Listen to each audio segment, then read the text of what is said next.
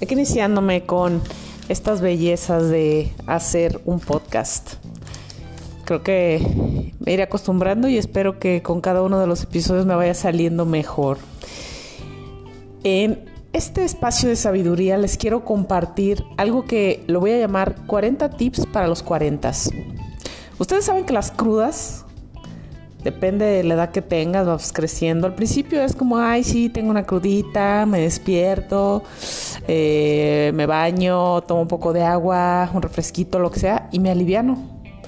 Pero conforme van pasando los años, como que todo esto se va acumulando en el cuerpo y ya no funciona así igual. De repente tienes que llegar a otro tipo de medidas que no tenías antes, ya te tienes que tomar la pastillita para el dolor de cabeza, ya te empiezan a dar los tips, que come algo con picante, algo con dulce, etcétera, que métete al vapor, ya saben, infinidad de tips.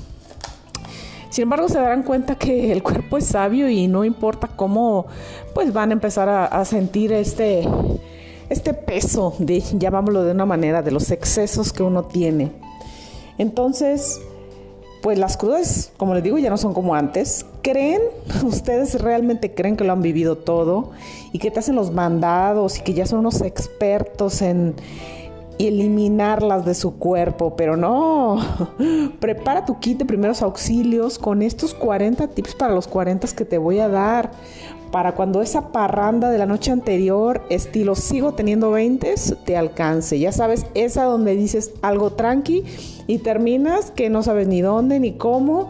Y bueno, esos detalles los contaremos después.